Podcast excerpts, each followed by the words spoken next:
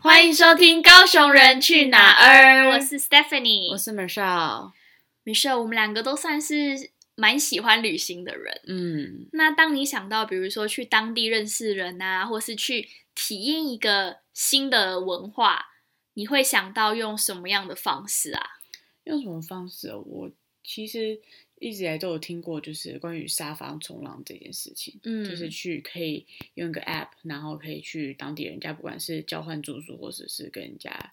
有一些接触也好。但是我自己是没有用过，但我知道你倒是有很多经验呐、啊。，嗯，我还蛮喜欢，就是刚米舍有说过的沙发冲浪，不不知道大家有没有曾经也用这样的方式去旅行？嗯它其实是一个这五年、十年来蛮新形态的旅游住宿方式吧。对，就是我觉得它感觉把世界很多旅人都连接在一起了。嗯，然后我自己还蛮喜欢的，而且你可以真的去当地有很多可能愿意免费提供自己住处的人，然后对或者是愿意去接待一些呃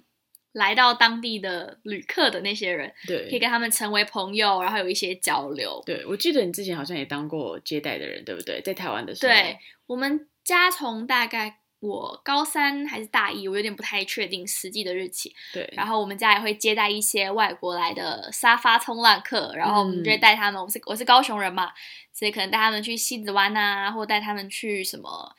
呃澄清湖啊，就各种高雄的景点夜市，让他们对都认识一下台湾的文化。这样，嗯，那你大概使用过这个平台几次啊？因为我知道它是一个是 App 吗？还是它是一个网站？它是一个网站，然后它也有就是手机的 app 可以使用。对，然后我其实使用蛮多次，我大概用了五十几次。哇，超级多的欸。对，那你就是一个沙发冲浪客达人啊。 那嗯、呃我知道在用这个沙发冲浪这个平台是一定要就是只有交换住宿吗？还是有什么就是其他的方式可以就是跟当地人接触到？嗯，其实我觉得这个平台它就是主要让大家可以去体验当地生活，认识新朋友。对，所以其实你不一定一定要住到当地，你也可以选择住宿的方式是旅馆，但是你嗯用这个平台，你可能可以跟他们约出去，比如说喝杯咖啡啊，用个午餐啊，或者是比如说我在墨西哥的时候，也有人是呃带我去逛了一圈，就墨西哥的旧城区这样。对，所以它其实有很多的方式，不见得你一定要去那边住宿。嗯，那嗯通常用的人都是年轻人吗？还是你有遇过也是年纪比较大一点的？我也有在遇用，过年纪大的一对夫妇，因对为他们的孩子都已经搬出去住了。对，然后他们还是依然想要跟这个世界有更多的交流吧，所以他们接待嗯了很多的年轻人。那我有一个是我自己好奇的，就是你刚开始第一次用这个平台的时候，你会觉得有点怕怕的吗？第因一为次毕竟就用是不认识的人、嗯陌生人啊，或者什么。我觉得还好诶，可能是因为呃，我第一次用的时候是在香港，嗯所以感觉也在亚洲嘛，然后对，也是讲中文，所以就没有那么害怕。就感觉是交大家交个朋友的感觉。对，对对，嗯，那嗯、呃有你可以分享几个，就是你去的去人家家，或者是不管是你跟当地人接触，你印象很深刻的故事吧？因为你有大概五十几次的经验，应该也有蛮多印象深刻的经验吧？对我觉得印象深刻的真的太多了，感觉可能我这五十个都想要分享。对不，过我选了大概三个比较印象深刻，第一个是在德国的时候，嗯，那时候我跟我一个很好的朋友一起去德国，对，然后大家也知道德国这十月就有啤酒酒节 对，喝起来，喝起来，对对对，就在 Oktoberfest 的时候，大家就想狂喝嘛，但是对因为啤酒节，真是全世界的人感觉全部都到慕尼黑了，嗯，所以那时候要找我们负担起的饭店旅馆，其实就很难找，根本找不到。对然后我跟我朋友就觉得，我们想要沙发冲浪嘛，第一个对嗯可以省钱，第二个就是觉得，哎、用这种方式再认识更多德国人，好像也不错。感觉也蛮好玩的。对，然后我们其实花了三四个星期找，然后都没有找到。对，可能那时候大家去德国的也是，可能也很多人也在用沙发冲浪哦。对，或者是其实很多人是在呃啤酒节期间，他就不接待人了，对他可能变成盈利了。 嗯，他就想说，哎，可以趁这个时候转换成 Airbnb，然后对赚一点钱，这样。对然后，所以我们到当地了以后，就先只能先付了一个旅馆的钱，然后再对继续找。嗯，还蛮幸运的，就是后来有一个德国的男生接待了我们，对，对，就人非常非常好。然后到最后一刻就问我们说，我们是不是还没有地方住？嗯，然后我们就跟他们就跟他讲说，哦，对我们没有找到就是沙发床上住的地方，然后就接待我们。我记得那时候我们就很穷嘛，两个穷学 生，然后又负担了慕尼黑的就旅馆钱这对样，所以那时候我们还就省钱，都只能吃面包。他看我们很饿，然后还煮了那个热的 pasta 给我们 吃也，太好心了 吧？对，然后我们去啤酒节，其实我们也没有喝什么酒啦，因为就是只要体主要一直验去那个体氛围验对对不对对，还蛮特别的一个经验。然后那时候就觉得，哇，好想他有接待我们，不然我们可能就要破产 了吧。然后所以印象还蛮深刻的。对，然后第二个呃沙发冲浪让我很印象深刻的经验，也是在欧洲，是荷兰。对，然后我觉得这个经验蛮特别的是，我们就我爸妈一直都知道我很喜欢沙发冲浪。对，然后，呃，三年前我跟我妈第一次一起去欧洲的时候，我就跟我妈说：“你想不想体验一下沙发冲浪？”这样，对，然后她就说：“哦，好啊。”所以我嗯就安排了一个晚上，就是在荷兰，然后我们我就带我妈去体验沙发冲浪。对，但是我的疏忽呢，就是我没有很详细的去问说，呃，住宿的状况条件是不是住沙发啊、住床啊、住什么？对，因为那时候觉得在欧洲应该不会太差。。对，然后当下我也因为反正在美国课业比较忙，就没有多问。就去到了以后，发现那个沙发冲浪的主人让我跟我妈住在一个阁楼，你说要爬上去的那种小阁楼啊？然后那个我们的东西超重的，然后我对光把我的东西搬上那个阁楼就有够难，然后那个楼梯的楼梯又超级小的，就小小的很那难种走，对。然后半夜的时候冷的要命，因为那时候是十二月嘛，所以对荷兰超级冷的，然后又没有暖气，哇，真超的很冷欸呢。只有一条被子。对，然后因为我妈从台湾飞去嘛，我就又觉得，哎呀，她就很怕她不够暖嘛，所以我就让她盖了那个被子。然后我记得我就拿了一个暖暖包，整个往上面搓暖暖包，搓搓搓搓搓，快把我冷死了。然后我妈就半夜起来看我在那边搓暖暖包，她说她就是我们结束这趟欧洲旅行以后，她依然记得那个隔楼晚上。我觉得对我们母女而言是一个蛮特别的经验吧。嗯，虽然就只有一个晚上沙发冲浪的经验，可是对，你会让你妈说，我下次也不要再住沙发冲浪了，我她就住应该旅馆。 对他也是原本就想住旅馆，只是想说那时候让他来体验一下。，对，但是我觉得跟我妈一起住，有沙发冲浪，现在阁楼这个经验，一是辈蛮子难都忘的欸不会忘记，对，对很特别。然后第三个呢是，呃，我有一年的时间待在南美洲嘛，因为休学的关系。对，然后那个旅程当中，就是我从我用沙发冲浪，我在秘鲁待过，在智利、哥伦比亚、厄瓜多，然后最后回到秘鲁的北部，我都是用沙发冲浪，所以大概待了呃十一个左右的沙发冲浪的主人家，嗯，我也跟她然后体验过一个，对在秘鲁的那个首都的时候利，马，对，嗯，然后真的是很特别。然后我记得那时候，呃，我在南美洲那一年的生日，还特别去就是过边境，然后去智利过生日。然后他们那天知道是我的生日她，不是拍，就是她帮你庆祝吗？，对，然后开车带我去了一个海边，然后开酒，然后我们就坐在沙滩上。然后十二点的时候，他们就一起跟我说 “Feliz cumpleaños”，然后超大声，就是我觉得还蛮难忘的一个海边庆生的经验，这样。对，然后在南美的过程，就是真的是看见他们沙发从，我觉得就是让我在南美很接近他们的文化吧。他们很爱唱歌，很好客，然后很愿意跟我一起，就是分享他们的生活，对，然后分享食物也好啊，还有把我带进他们每一个人的家庭里面，分享音乐等等的。所以我在南美真的因为沙发冲浪的关系，让我很接近当地的生活，对然后真的不像观光客一样，好像有一只点是点只是这样子走马在看花对真呀，的或者是好像就是路过，嗯而是真的知道说他们当地用什么样的方式在过生过生，活。对我觉得在南美那一年沙发冲浪的经验是很我自己很珍惜，然后觉得很宝贵的。嗯嗯。那听你分享这么多，如果有人想要成为沙发冲浪客，你可不可以跟大家分享一下要怎么成为这样子的沙发冲浪客？是只要下载 App 就可以了吗？还是有什么小技巧？下载这个 app 绝对是一个很好的第一步，对，然后接下来可能就是呃，大家要设定自己的 profile，要自己的档案，就像我们的嗯 Facebook、Instagram，就是其他社群软体一样，对，你需要让别人认识你，你要有自我介绍，啊你可能要有专长兴趣，嗯，但毕竟是沙发冲浪嘛，所以你更要让别人知道说，哎，为什么你会在这个平台上面，对，然后你对沙发冲浪的想法是什么，这样。嗯，然后第二个的话，就是你会在这个平台上，一定是你想要有，就是去别人家住，所以你想要找一个主人，对或者是你想要接待来自世界各地的客人。嗯，所以呢，呃，如果你是想要找一个主人的话，那你可能要知道你选择的是，比如说条件啊，他们住在哪里啊，交通方不方便呐、或者是你比较想要的是家庭来接待你，还是某种特定的性别这样？对，我自己分享的话，我会也会看一下，就是他们最后登录的时间，因为我不想要有人可能呃三四个月用一次 Couch Surfing，对，那我就不知道诶他到底能不能及时回复我讯息。嗯，所以会看它哦的上面会显示，对，它他会写一个他的 last login，就是最后登入这个对，平台的时间。对，然后我也会选可能回复率比较高，它会有显示就是它有几 percent 的回复率，对还蛮好的，我觉得。然后我会看一下他们的评价，嗯基本上有负评的人，我就会比较谨慎的去挑选这样。对，然后因为是女生的关系，所以我也会看一下他们的评价是不是他们只接待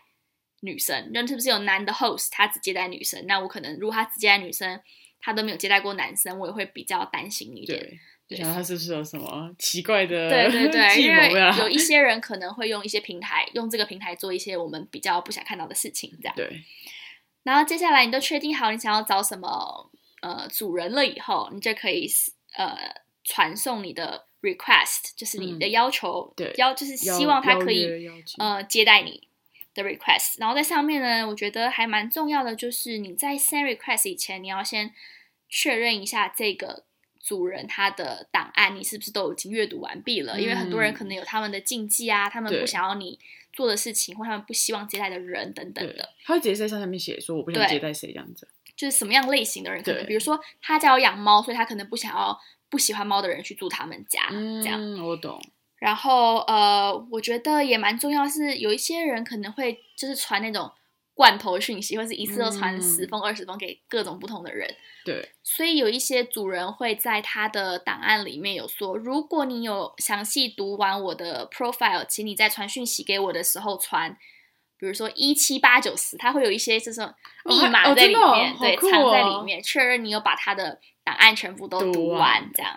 然后我觉得在传送讯息很重要，也是你要让别人知道，哎，你大概有几个人过去，你什么时候打算过去，对，简单的自我介绍一下下，然后也告诉那个 host 说为什么你会选择他们，他们的 profile、他们的档案哪里吸引了你。嗯，这样，接着呢，可能就是要在去以前不要忘记再跟你的 host double check 一下，因为可能他们因为真的比如说时间忙碌啊、工作啊等等原因，然后忘记了他们有预备好要接待你。对，最后就是，我觉得我我自己的话，我会习惯从台湾或是我要出发的那个地方，呃，带一些小礼物啊，或是明信片给、嗯呃要我去觉得拜这还访蛮人。重要的，对，就是有一些礼仪，然后跟你住进别人家的时候，不要忘记也要注意一下自己的卫生。嗯，还有沙发冲浪不是一个免费住宿的地方，对它是 a lot more than that，就是你要注意一下你的有没有跟对方有聊天交流，不要一去别人说哦这是你今天晚上要睡的地方，你就去洗澡啊，然后就睡觉了。对，对因为别人其实也会有期待说可以跟你有一些交流，对不对，对？因为如果没有的话，他为什么要不要让这个地方成为 Airbnb 就好了？对他做沙发冲浪肯定是他希望可以跟你聊聊天，认也识让你的多文了化，解你的对感，觉，认识你这个人、这个国家等等的。嗯，。对，那听你这么说下来，你觉得沙发冲浪有没有什么缺点？一定有优缺点嘛？那你对觉得这个地方有没有什么缺点是你觉得可以更好 的？我自己觉得话，可能就是安全性的问题吧，因为这真的就是一个陌生人嘛，然后你也不知道他，他也不知道你，所以我觉得双方面其实都需要尽量在你见到彼此以前多聊聊天啊，然后多用各种可能去认识这个人是否对安全，尤其如果你今天是一个单身的女子或男子， 你就去到呃陌生人家或跟陌生人见面以前，务必该有的警觉性还是要有。安全真的是非常重要哎、对，嗯然后另外一个话，我觉得就是你可能没有办法完全的放松，就不像你住旅馆啊、住饭店，就是毕竟你付钱嘛，然后你去那边就是睡觉啊、享对受这样。可是沙发冲浪真的就是一个比较交换式体验的方式，嗯所以你还是需要去到别人家，然后跟人家聊聊天也好啊，喝杯茶呀、对然后吃个小点心啊等等的方式。对，所以你还是需要有一定的交流，嗯，所以对于一些旅人来说，他可能一整天已经逛完，比如说我今天去了什么大都会博物馆，去看完那个自由女神像啊对等等的，我根本就不想要再跟任何人讲话了。对，那沙发冲浪对你而言，可能就会有一点点的挑战。嗯，可能就会比较累一点。，对，所以我觉得这两点可能大家在去或使用沙发冲浪以前，要再多考虑的一点。对，那听你说了这么多，你觉得如果想要给那些想尝试看看沙发冲浪的人，你有什么建议可以给他们吗？我觉得建议的话，第一个可能是当你选择沙发冲浪的主人也好，客人也好，你可以透过他们，比如说交换 Facebook、Instagram、Twitter，就是任何 social media 社社群软体的方式，尽量创造各种机会去认识他们一对点他们的生活，对跟，他们聊天，可能是他们的兴趣，他们平常喜欢做的事，他们的工作，嗯，然后看他们的呃沙发冲浪网站上面别人都给他们的评价，对，透通常过评价应该还是蛮正，就是我觉得蛮准真确实的，对对不对？然后透过不同的方式去认识这个人。对，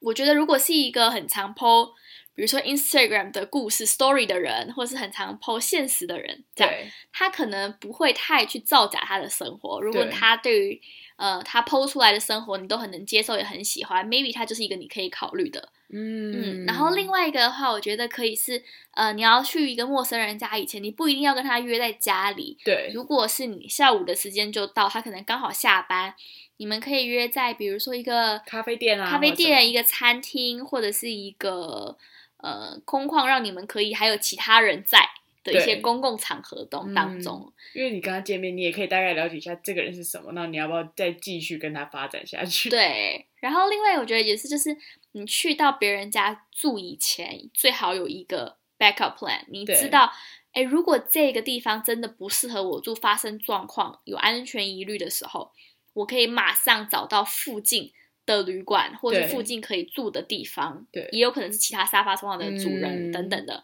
就是一定要有其他除了你今天住宿以外的其他第二选择。对，所以我觉得这几个建议可能是我会给一些你想要尝试沙发冲浪这个网站、这个平台的人的一些建议。对。那你觉得什么人适合这个平台？因为我想应该不是每个人都适合这个平台。嗯，嗯，哎，我觉得适合的话，可能就是你比较稍微外向，你愿意对去认识新朋友，嗯你愿意有敞开的心去接触新的文化的人对，然后你也不排斥去跟这些人。呃，因为你去以前，你铁定要聊天嘛，你当下对也要聊天，你可能离开他家以后，你们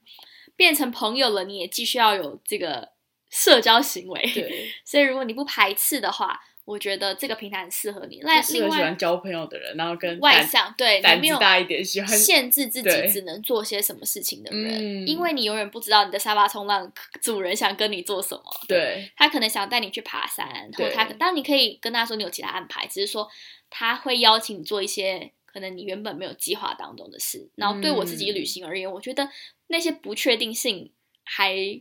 对旅行而言还蛮有趣的。对，所以我还蛮喜欢这个平台的。嗯然后另外就会是学生时代，可能大家都会有一些经济上面就是预算的限制，真的，这应该帮你省超多钱。对，真的省很多钱。我记得那时候我去欧洲，呃，一个月吧，然后真的花不到两万块钱，嗯，那时候去欧洲一个月花不到两万对块，，就是哇但是真的每一天都是用沙发冲浪，嗯，然后所以它会是一个很好的省钱的方式。对但是，一样就是我刚刚有提醒大家，千万不要把它当成是一个只能就是免用来免费睡觉的地方，对因为你会需要有你的付出，对，所以当然你一定必须要，就是别人开放家里给你住，你一定有所需要回馈。对对，因为如果你今天真的是想要找一个只需要睡觉的地方，真的就是会鼓励大家可能省一点钱去租 Airbnb，因为现在也有嗯蛮多便宜的 Airbnb 可以对提供大家选择这样。对。但是如果你今天就是刚好预算上的限制，你也很想要交朋友，然后走入当地的生活，我觉得沙发冲浪真的是一个很棒的方式。我自己也交了很多的朋友，然后嗯对很多都是可能我们在上海碰过面。我记得有个朋友是比利时人，然后我们在上海，我在上海交换的时候，我们碰过面，一起对去吃饭。对，然后我后来去比利时以后，又跟他一起在一个呃，就是咖啡店，然后我们又约了见面，这样。哇，所以就有还蛮多朋友后来都一直有保持很密切的联络。所以我觉得对我来说，它不是好像哦，我住在上海的呃 Couchsurfing 的人家，我跟他讨论，可能很喜欢跟我讨论国共的议题啊，然后可能去蒙古住了蒙古包啊，或者是我去越南走进一个人家，他是一个乌克丽的老师，对我而言就是真的是走进不同的地方，你去体验很多不同的文化，走进他们的生活，对，是我觉得很珍惜珍贵的地方。嗯，对，所以我觉得如果疫情过后，真的大家疫情有过后机会想去走走，沙发冲浪是一个蛮好的平台。而且我觉得也就是一个蛮好适合练习口语表达或者就语言就是练习的一个方嗯法。对是，只是说可能因为呃疫情的关系，所以沙发冲浪现在以前可能是免费，大家可以使用，对，现在就会变成需要一年大概需要缴四百三十块台币左右的一个年费。那其实还我好觉得啦价钱不高，如果你有在使用，或者是对你用上面呃在上面认识一些人。如果你今天真的因为工作的关系，可能没有假可以出国，其实你也可以用沙发冲浪的方式去认识一些在台湾的外国人。嗯可以跟他们出去，比如说喝个咖啡啊，吃个饭啊，或者是如果你家有一些空闲的空间，可以邀请他们就是来当你的沙发冲浪的客人等等。我觉得对用很多不同的方式可以去使用这个平台，这样，嗯嗯哇，听完你的故事，真的是会让人家就是有一种很想使用看看的感 觉。但是我觉得真的大家安全真的是还是对最重要的，嗯因为我觉得旅游不管去哪里，真的最重要就是人真的要平安。对，安全真的是第一，嗯，对，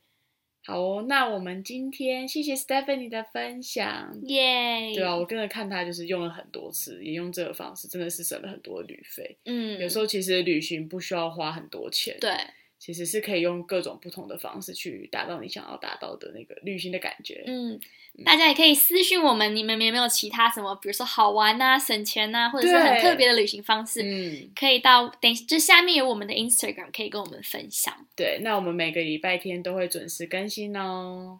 我们下一个礼拜见，拜拜拜